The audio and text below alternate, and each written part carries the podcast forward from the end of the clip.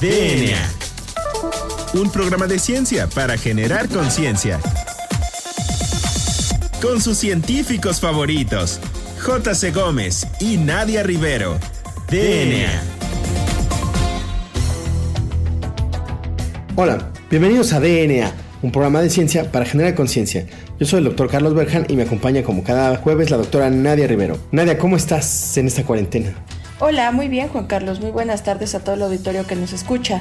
Pues no es necesario mencionar, yo creo que a todo el mundo lo está sintiendo, lo está resintiendo, que nos encontramos en una cuarentena desde hace más, pues como de unas, que serán? Tres, cuatro semanas. Y bueno, esto surgió a partir de la emergencia sanitaria, que ya todos conocemos como el nombre de COVID-19. Entonces, Juan Carlos, pues ¿por qué no les mencionas el programa tan especial que les tenemos preparado para esta ocasión? Sí, bueno, en esta ocasión, como estamos en una epidemia eh, y, estamos sufriendo una pandemia a nivel internacional, eh, es algo muy histórico lo que estamos viviendo. No, no, no muy afortunado, pero muy histórico lo que estamos viviendo. Y eh, queríamos hablarles en esta ocasión de lo que son las epidemias, de algunas pandemias internacionales que han sido muy históricas, que han sido muy famosas y que inclusive están en los libros de historia y que eh, probablemente les van a estar escuchando en estos días con algunos términos que probablemente vamos a preparar un programa especial para más términos epidemiológicos, pero que queremos darles como una introducción. Entonces, Nadia, ¿por qué no empezamos con esto? Bueno, Juan Carlos, pues bien, vamos a dar inicio como tú bien mencionas. Epidemia es la descripción de la salud comunitaria que ocurre cuando una enfermedad afecta a un número superior del que se espera en una población X durante un periodo determinado. Pero si recurrimos realmente a la raíz etimológica de la palabra epidemia, pues tenemos que referir a la palabra epidemiología, que proviene de los términos griegos epi, que significa encima, demos, que significa pueblo, y logos, que significa estudio o tratado. Entonces, si juntamos estas tres palabras, su significado etimológico es el estudio de lo que está sobre las poblaciones. Ajá. Entonces, en este sentido, es por eso que la epidemia trata de describir cómo se encuentra la salud de una población a lo largo de una enfermedad. Entonces, esta palabra y en general las enfermedades infecciosas que han dado lugar a las epidemias, pues no son algo reciente, Juan Carlos. Es algo que ya ha llevado y nos ha acompañado a lo largo de, la historia de la humanidad. Sí, de hecho era lo que te comentaba en algún momento, que la historia de las epidemias no es otra sino la historia de la humanidad. Así es, y, bueno, no resulta eh, pues extraño porque conforme se han ido asentando las civilizaciones, como ya les voy a platicar más adelante, pues estas epidemias han ido surgiendo y ahorita les voy a decir por qué. Entonces, por como decía mencionando, pues las enfermedades infecciosas nos han acompañado a través de la historia. Entonces, hay eh, pues registros desde tiempos muy remotos, por allá del año 1500 a.C., en donde en el papiro de Evers se menciona que hubo una fiebre pestilente. Los historiadores creen, por los relatos, que se trataba de algo así como la malaria, lo que cosas como la malaria. Entonces, esta fiebre pestilente asoló a la población que vivía a los márgenes del río Nilo. Y bueno, pues acabó con una parte importante de la población. También es muy interesante mencionar que dentro de la cosmología y de la cosmovisión de los egipcios, pues tenían a una diosa llamada Sekhmet que se creía que era la que era capaz de provocar a las pestes y por tanto pues la veneraban para evitar que las pestes fueran tan recurrentes porque ellos ya se habían dado cuenta de que cada vez que ocurría una pandemia había algo así como un ciclo como algo periódico, algo que se repetía con cierta estacionalidad. Entonces, eso es muy interesante, ¿no? Que a partir de esa época que se cree que no es como muy avanzada, ya había estas observaciones de este tipo.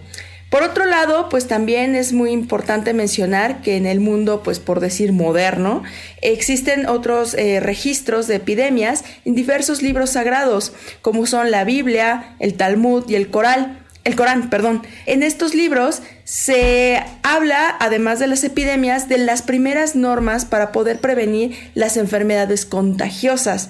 Y estas reglas son muy simples, de hecho son reglas que seguimos haciendo en la actualidad con esta pandemia del COVID. Por ejemplo, en estos libros se sugiere que se laven las manos adecuadamente y frecuentemente, que se laven los alimentos. También mencionan la importancia de la circuncisión para poder evitar las enfermedades contagiosas, la inhumación o cremación de los cadáveres de las personas que estuvieron enfermas, así como el aislamiento de los enfermos y el uso de preservativos. No sé si te suenen familiares, Juan Carlos. Sí, claro, son muchas de las medidas que ahorita mismo nos están, eh, la Secretaría de Salud eh, nos está haciendo ahínco en que hay que tomarlas y hay que tener las mismas.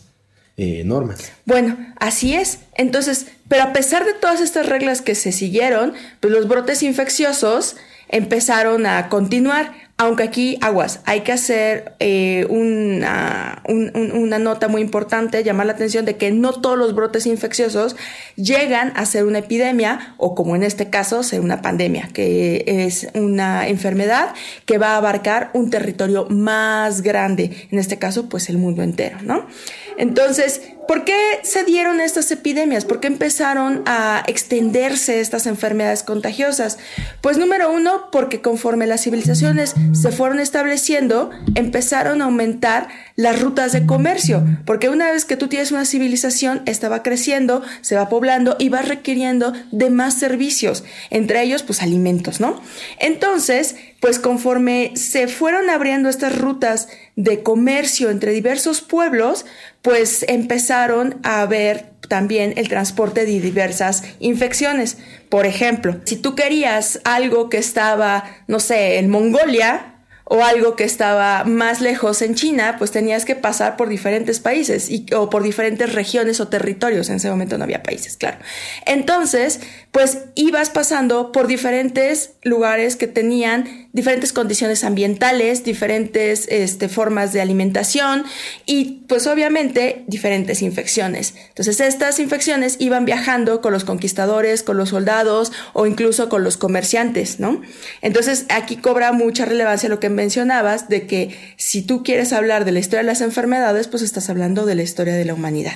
Sí, de hecho es muy interesante que algunas eh, enfermedades han acompañado a la civilización casi eh, desde el origen de los tiempos, ¿no? Entonces, aquí en ese sentido me gustaría hacer énfasis que existen algunas enfermedades que eh, están en libros, como tú bien mencionas, eh, y en reportes de historiadores desde épocas muy, muy antiguas. Así es. y eso no necesariamente habla de que sean Ah, eh, como tú bien dices, pandemias o de que sean, este, no sé, eh, de alta eh, peligrosidad, sino que están acompañando a la historia de la humanidad. En algunos casos, inclusive algunas enfermedades llegan, se incorporan y se quedan en, la, digamos que en, la patología normal del... del sí, empezamos como a coexistir con ellas. Con ellas, precisamente. Entonces a mí me gustaría hablar de dos enfermedades de este tipo. Hay que, hay que mencionar lo que tú decías en algún momento. Hay enfermedades infecciosas, como son esas por agentes patógenos, y enfermedades crónicas, como son la diabetes, la obesidad, etc. etc ¿no? Entonces, a mí me gustaría hablar de eh, dos enfermedades muy históricas. Una es la lepra, ¿sí? De la cual hay reportes inclusive de, eh, como tú dices, el papiro de Evers, que creo que es uno de los más viejos, porque es de 1550 a.C., ¿no? Y hay inclusive en restos de momias y restos de algunos eh, esqueletos que se ha encontrado el daño que provocaba eh, en, que provoca en los huesos. Entonces, la lepra es causada por Mycobacterium lepra que más adelante, cuando lo descubrieron ya en 1800, se lo descubrió un noruego que se llamaba Gerhard Hansen y le pusieron el vacilo de Hansen.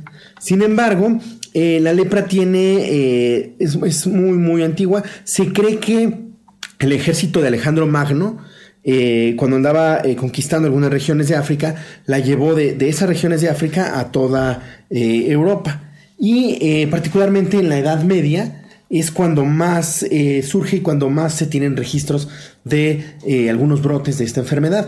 Inclusive lo que decíamos, la gente se acostumbró a vivir con leprosos, ¿no? O con la enfermedad. Y bueno, ser un leproso era una cosa horrible en la Edad Media, porque si te detectaban lepra, por un método ahí muy curioso, primero te decían que ahora estabas casado nada más con Dios y con tu vida, ¿no? Y que eh, le tienes que rezar a San Lázaro, ¿no? Que eso es muy interesante porque está en una orden de caballeros de San Lázaro, que eran unos caballeros con lepra, ¿no? Y eh, muy interesantemente te daban un, este, como un kit para que te salieras y te expulsaban de la sociedad del pueblo, te expulsaban y en ese kit venía unas toallas, un cuchillo, unas castañuelas para que te las pusieras y eh, donde quiera que anduvieras este, se escuchara tu, tu, sonido, el sonido de las castañuelas. Entonces si alguien más escuchaba, bueno, corría para que no le diera la infección, ¿no? Y un traje muy curioso que era un traje que tenía una capucha café para que todo el mundo identificara que ahí estabas y bueno, ya tú te la hacías y tú veías cómo podías este, sobrevivir porque esto era, eh, digamos, en la Edad Media, ¿no? Entonces, inclusive hasta te permitían divorciarte, imagínate en la Edad Media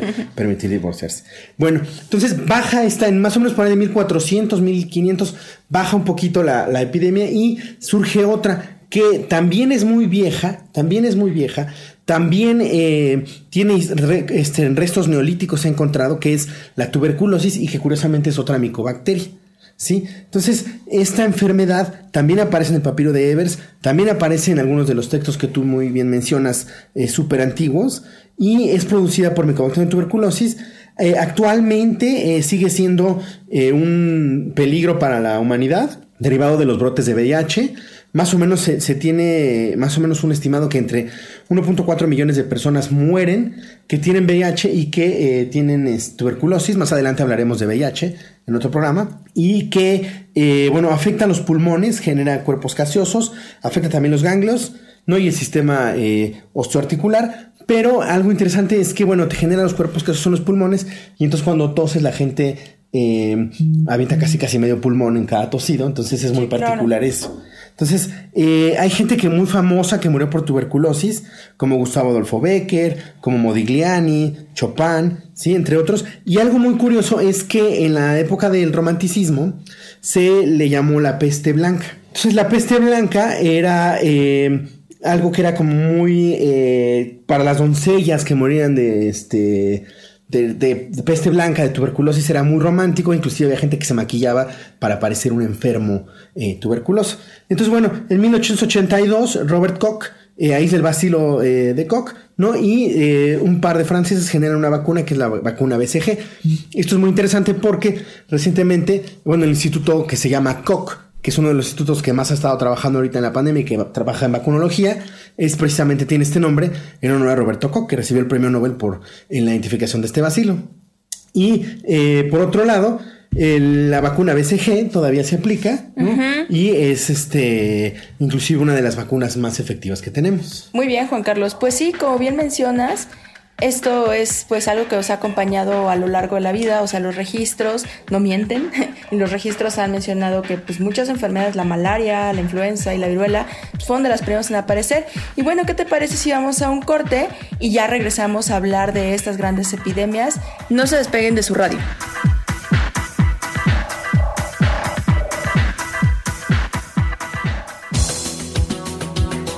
Volvemos en menos de lo que tus genes se traducen a proteínas.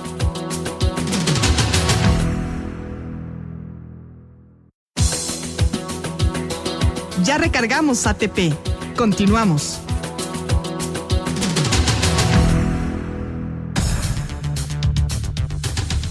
Bueno, ya regresamos. Recuerden que estamos haciendo un programa especial de pandemias históricas y en esta ocasión estamos hablando de eh, pandemias del viejo mundo. Entonces, Nadia, ¿por qué no nos dices cuáles son las primeras pandemias de las que se tiene registro? Recuerden que todo esto es información que se tiene en registros, no es que haya así como ahorita que hay exactamente el, grabado y exactamente cuántos fueron y todo. Así es, Juan Carlos. Bueno, pues se han registrado diversas este, epidemias o plagas, como las mencionaban en los registros, y pues una de las más viejas, o bueno, algunos mencionan que es prehistórica, es este, la que se llevó, la que se realizó en China, la que se desarrolló, mejor dicho, en China aproximadamente en el año 3000 a.C.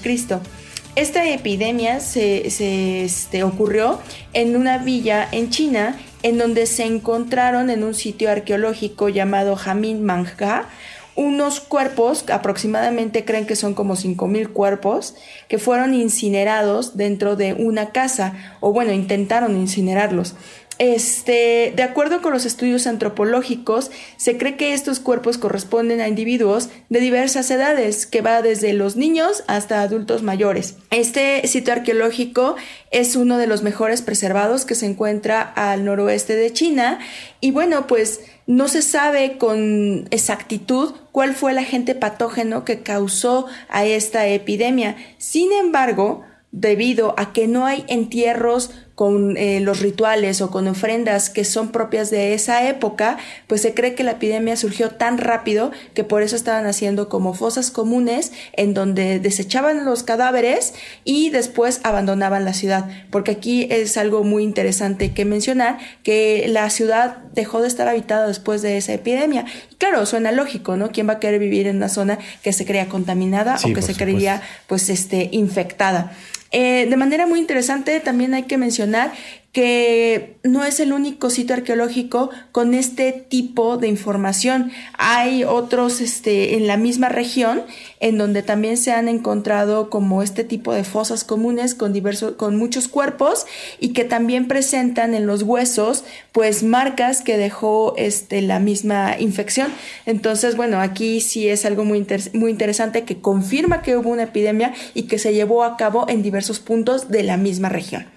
Otra de las plagas que surgieron en estas pues épocas muy antiguas es una muy famosa que fue conocida como la plaga de Atenas que ocurrió en el año 430 a.C. Esta este, surgió entre la guerra del Peloponeso que se llevó a cabo entre Atenas y Esparta. Sin embargo, la epidemia solamente azotó a la ciudad de Atenas. La peste aquí duró cinco años. O sea, imagínate, Juan Carlos, tener durante cinco años una epidemia. y en esa época, pues era pues desastroso, ¿no? Sí, claro. Entonces, eh, se calcula que en esta epidemia fallecieron alrededor de 100 mil personas. Y pues de acuerdo con los registros realizados por el historiador griego Tucídides, pues se narra que las personas con buena salud de pronto fueron atacadas por violentos dolores de cabeza, enrojecimiento e inflamación en los ojos, garganta y lengua. Comenzaron a sangrar y a exhalar un aliento fétido y sobrenatural. O sea, le puso todavía un tono romántico como es propio de los historiadores griegos. Y pues gracias a este tipo de registros, aunque no se conoce con exactitud qué agente causó la epidemia, pues se cree que pudo haberse tratado de fiebre tifoidea o incluso de ébola. O sea, es como el primer registro que os podría hablar de, del ébola, ¿no? Y bueno, pues esta este, epidemia, aunque estuvo muy fuerte en la época, pues no fue ningún freno para que la guerra este pues continuara. De hecho, este mientras estaba la epidemia, la guerra continuó y esta pues acabó hasta el año 404 antes de Cristo. ¿Cómo ves, Juan Carlos? Pues muy bien, fíjate que otra, otra muy histórica, otra que a mí también me gustaría mencionarla, es la peste antonina. La peste antonina eh, se estimó que más o menos se llevó entre 3 eh, a 5 millones de personas y se da entre el 165 y el 180 después de Cristo y es un poquito más después de las que tú estás mencionando, ¿no? Y algo interesante de la peste antonina es que es uno de los primeros registros que se tiene de, eh, plagas, de, pestes en el mundo eh, occidental, sobre todo en Roma, ¿sí? Entonces, en esta época estaba eh, el emperador Marco Aurelio, ¿sí? Y algo interesante es que había un médico, que seguramente lo han escuchado en, alguna de sus clases, el emperador, el médico del emperador, que es Galeno. Entonces, inclusive se le llamó la plaga eh, de Galeno. Galeno tomó eh, récord y registro de lo, muchos de los síntomas, porque a él lo mandaron a que se encargara y a que viera exactamente. Y algo interesante de esta peste es que dentro de los síntomas que tenían eran exantemas negros, úlceras en la piel, te daba diarrea, fiebre, decía que la gente se calentaba por dentro y perdía la voz, tenía mucha tos y te salían llagas en la cara y al día más o menos nueve te morías. Entonces, eh, se descarta que fuera eh, peste o fiebre tifoidea porque no hay ningún registro que Galeno haya tomado o algún otro médico de la época que eh, hable de bubas o de inflamación de ganglios. Entonces, se cree que fue un tipo de viruela hemorrágica, sí, y algunos historiadores creen que inclusive fue viruela. Pero bueno, algo interesante de esta peste es que tenía, tiene la historia augusta, que es una historia que varios historiadores toman datos de diferentes eh, emperadores romanos, dicen, le dan un, origen como muy romántico, en donde dicen que las expediciones del 165 Marco Aurelio manda a eh, ciertas expediciones a la región de Seleucia, que es Irak, ¿no? Y eh, por ahí uno de las expediciones, uno de los militares, saquean un templo de Apolo y ahí, bueno, se supone que dicen ellos que abren un cofre con regalos de, Apolo y entonces, bueno, de ahí sale un, un vaho pestilente que, que, se le pega a los soldados y algo que sí está registrado es que el ejército oriental eh, propaga y es el que se encarga de propagar por todo el imperio la enfermedad, porque como Marco Aurelio tenía en ese, problema, en ese momento problemas con otros y guerras con otros pueblos, entonces mandaba al ejército de un lado a otro y bueno, los, eh, los militares eran los que eh, esparcieron esta enfermedad.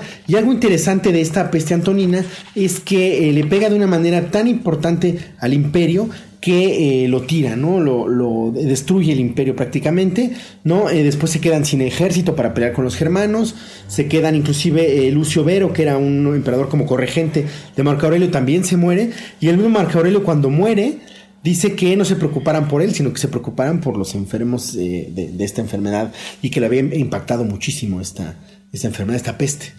Pues sí, así es, Juan Carlos. Si te das cuenta, aquí estamos viendo que esto que mencionaba al inicio, de que conforme se van expandiendo las civilizaciones, se van formalizando y van ganando territorio, pues van esparciendo las, este, mm, las pestes, las enfermedades, ¿no? Pero también algo que decías, ¿no? O sea, es interesante que muchos imperios crecen ah, y a veces caen por las mismas enfermedades. Exacto, exacto. Ahí te me adelantaste un poquito porque ahorita vamos a continuar esta historia de las este, de, cómo los imperios van cayendo y coincide con que hay una enfermedad que los va asolando, ¿no?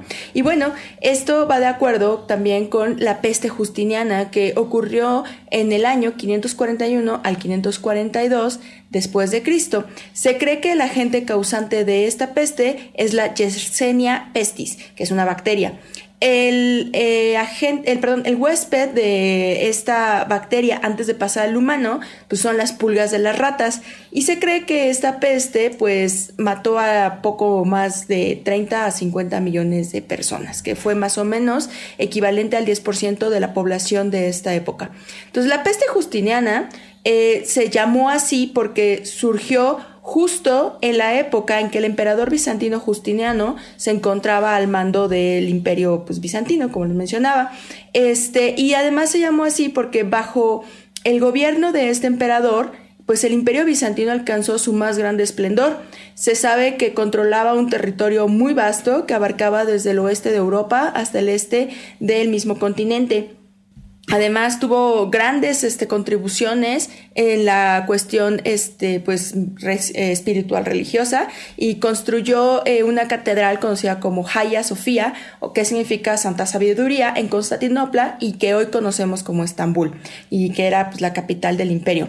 Entonces, este, esta peste eh, fue muy interesante porque pues devastó a, pues como les mencionaba, a una gran cantidad de los pobladores del imperio bizantino y pues este fue el inicio de la caída del gran imperio porque ya no contaba ni con pobladores ni con soldados para seguir en la conquista de territorio.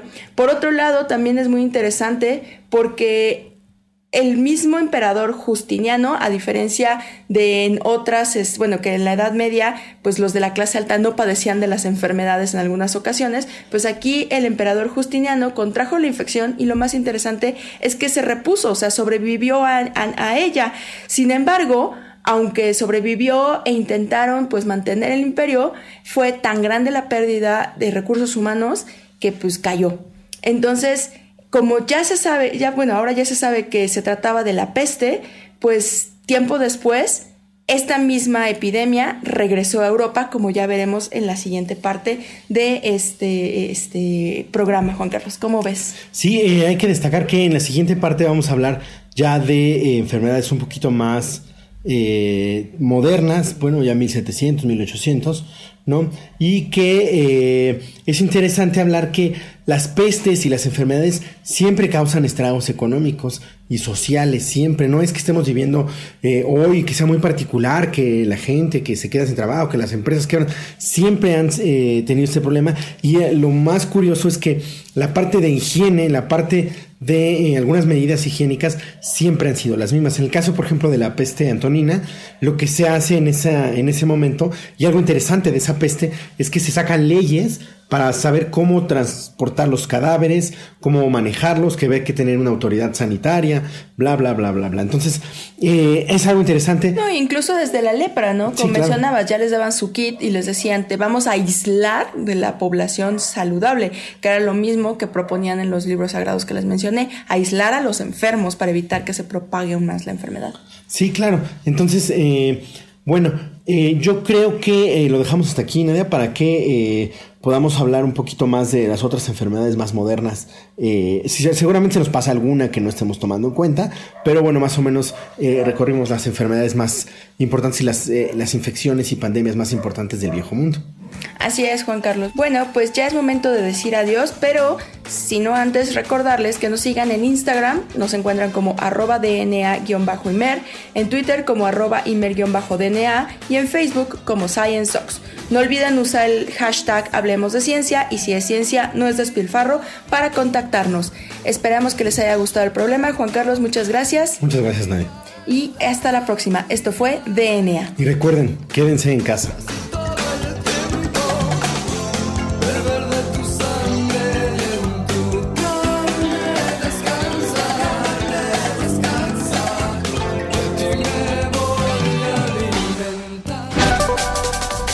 DNA. La materia no se crea ni se destruye, solo se transforma. Nos vemos en el próximo programa de DNA, un programa de ciencia para generar conciencia.